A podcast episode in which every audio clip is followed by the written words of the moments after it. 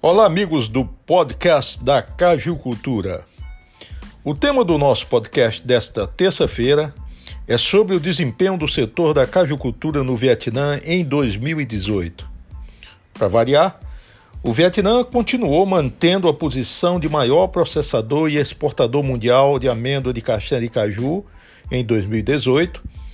Para isso, o país processou 1,65 milhões de toneladas de castanha de caju in natura e exportou 391 mil toneladas de amêndoa de castanha de caju, no total de 3,52 bilhões de dólares. Além disso, a amêndoa de castanha de caju deve manter sua posição de liderança entre as principais exportações de produtos agrícolas vietnamitas, como frutas e legumes, café, arroz e pimenta.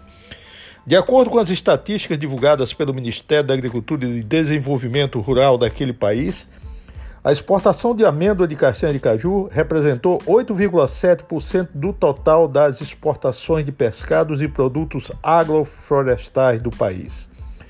De acordo com a Associação do Caju do Vietnã, a amêndoa de caju vietnamita foi exportada para mais de 90 países em todo o mundo.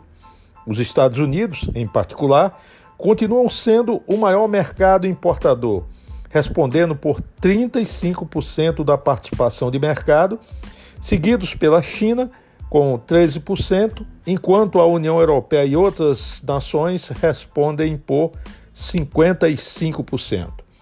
Em âmbito global, a amêndoa de castanha de caju produzida no Vietnã continua a manter uma participação de mercado de mais de 60% do valor total das exportações mundiais, equivalente a 5,7 bilhões de dólares, e garantiram em 2018 a posição de maior processador e exportador mundial de amêndoa de castanha de caju.